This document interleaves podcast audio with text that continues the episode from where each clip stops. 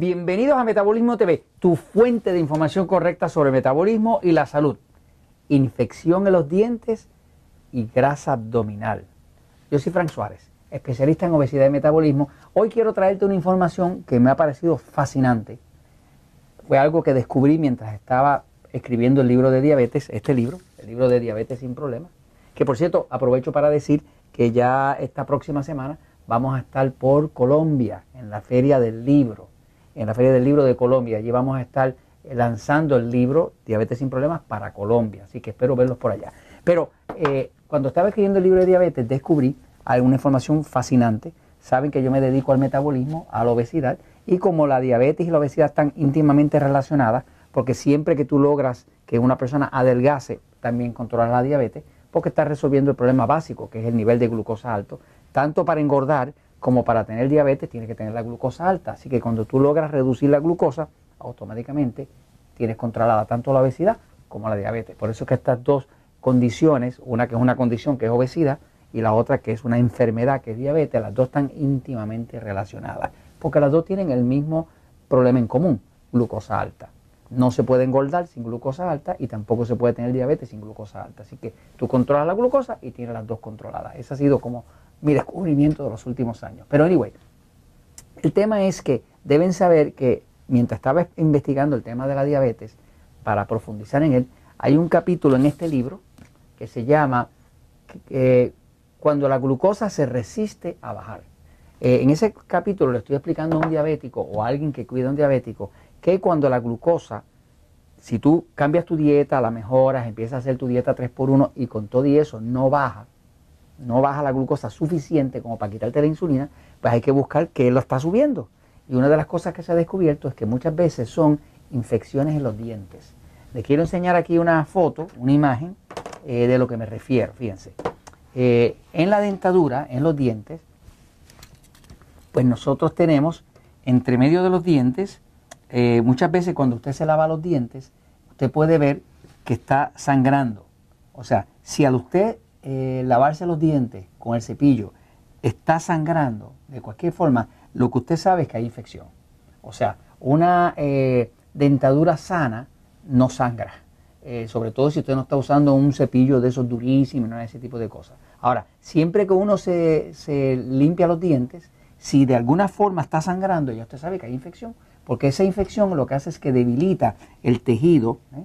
Eh, y básicamente eso es lo que lo hace sangrar. ¿no? Así que eh, si, hay sangrado, hay infección. Ahora, una recomendación y algo que nos dimos cuenta es que los diabéticos que tienen infección en los dientes no pueden controlar la glucosa porque tienen la glucosa siempre alta. Pero es porque la infección sube la glucosa.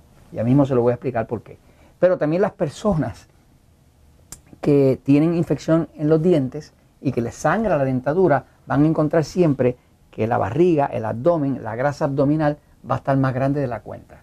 Y eso es porque hay exceso de producción de la hormona cortisol, cortisona, que produce eh, el cuerpo en respuesta a la infección.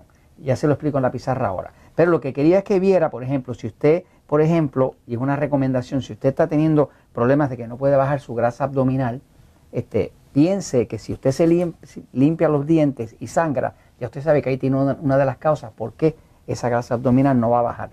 Este, cuando usted limpia los dientes y usa un hilo dental entre medio de los dientes, se supone que no sangre.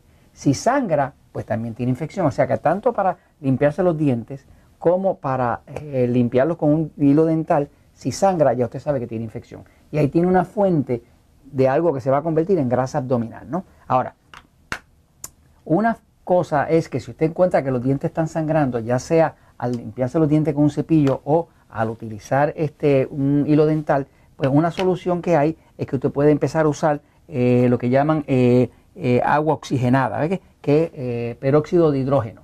Este, este agua oxigenada lo tienen todas las farmacias, es excesivamente barato, muy, muy barato. Este, básicamente yo lo uso puro, o sea, yo me limpio mis dientes, uso mi hilo dental eh, y, uso esto puro para enjuagar la boca, ¿no? Esto lo que hace es que mata todas las bacterias que puedan venir ahí y quita infecciones, ¿no? Pero eh, si una persona encuentra que es un poco fuerte, puede empezar quizás con un poco de agua, echando ahí el agua oxigenada para mezclarlo hasta que llegue un punto que lo pueda usar puro. La mejor es que usted limpia sus dientes con el cepillo, usa el hilo dental y luego hace un enjuague de puro de agua oxigenada. Ahora voy a la pizarra un momentito para explicarle por qué es que tener esa encía sangrando significa que usted le va a salir grasa en el abdomen. Voy aquí rapidito, fíjese. Este, eh, hemos visto en otros eh, episodios de Metabolismo TV, sabemos que el estrés engorda. El estrés engorda.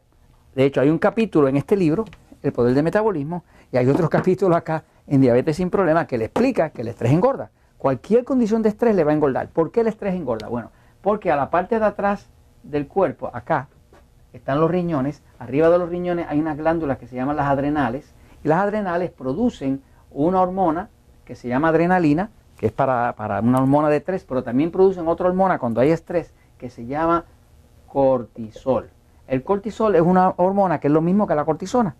Y el cortisol acumula grasa, pero acumula grasa principalmente en el área abdominal.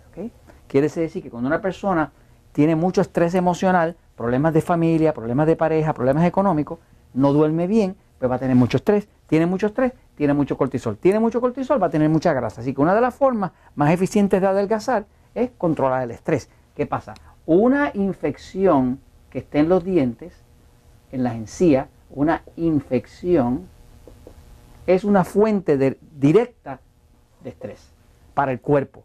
Eso dispara el sistema inmune, el sistema de defensa, hace que las adrenales produzcan cortisol y le va a producir grasa principalmente en la barriga. Así que si usted no está pudiendo bajar esa grasita de ahí, no la puede bajar sin haciendo ejercicio o lo que sea, mire sus dientes porque posiblemente viene por los dientes. Si están sangrando, ya usted sabe que por ahí. Ya le acabo de dar unas soluciones y esto se lo comparto pues porque la verdad siempre triunfa.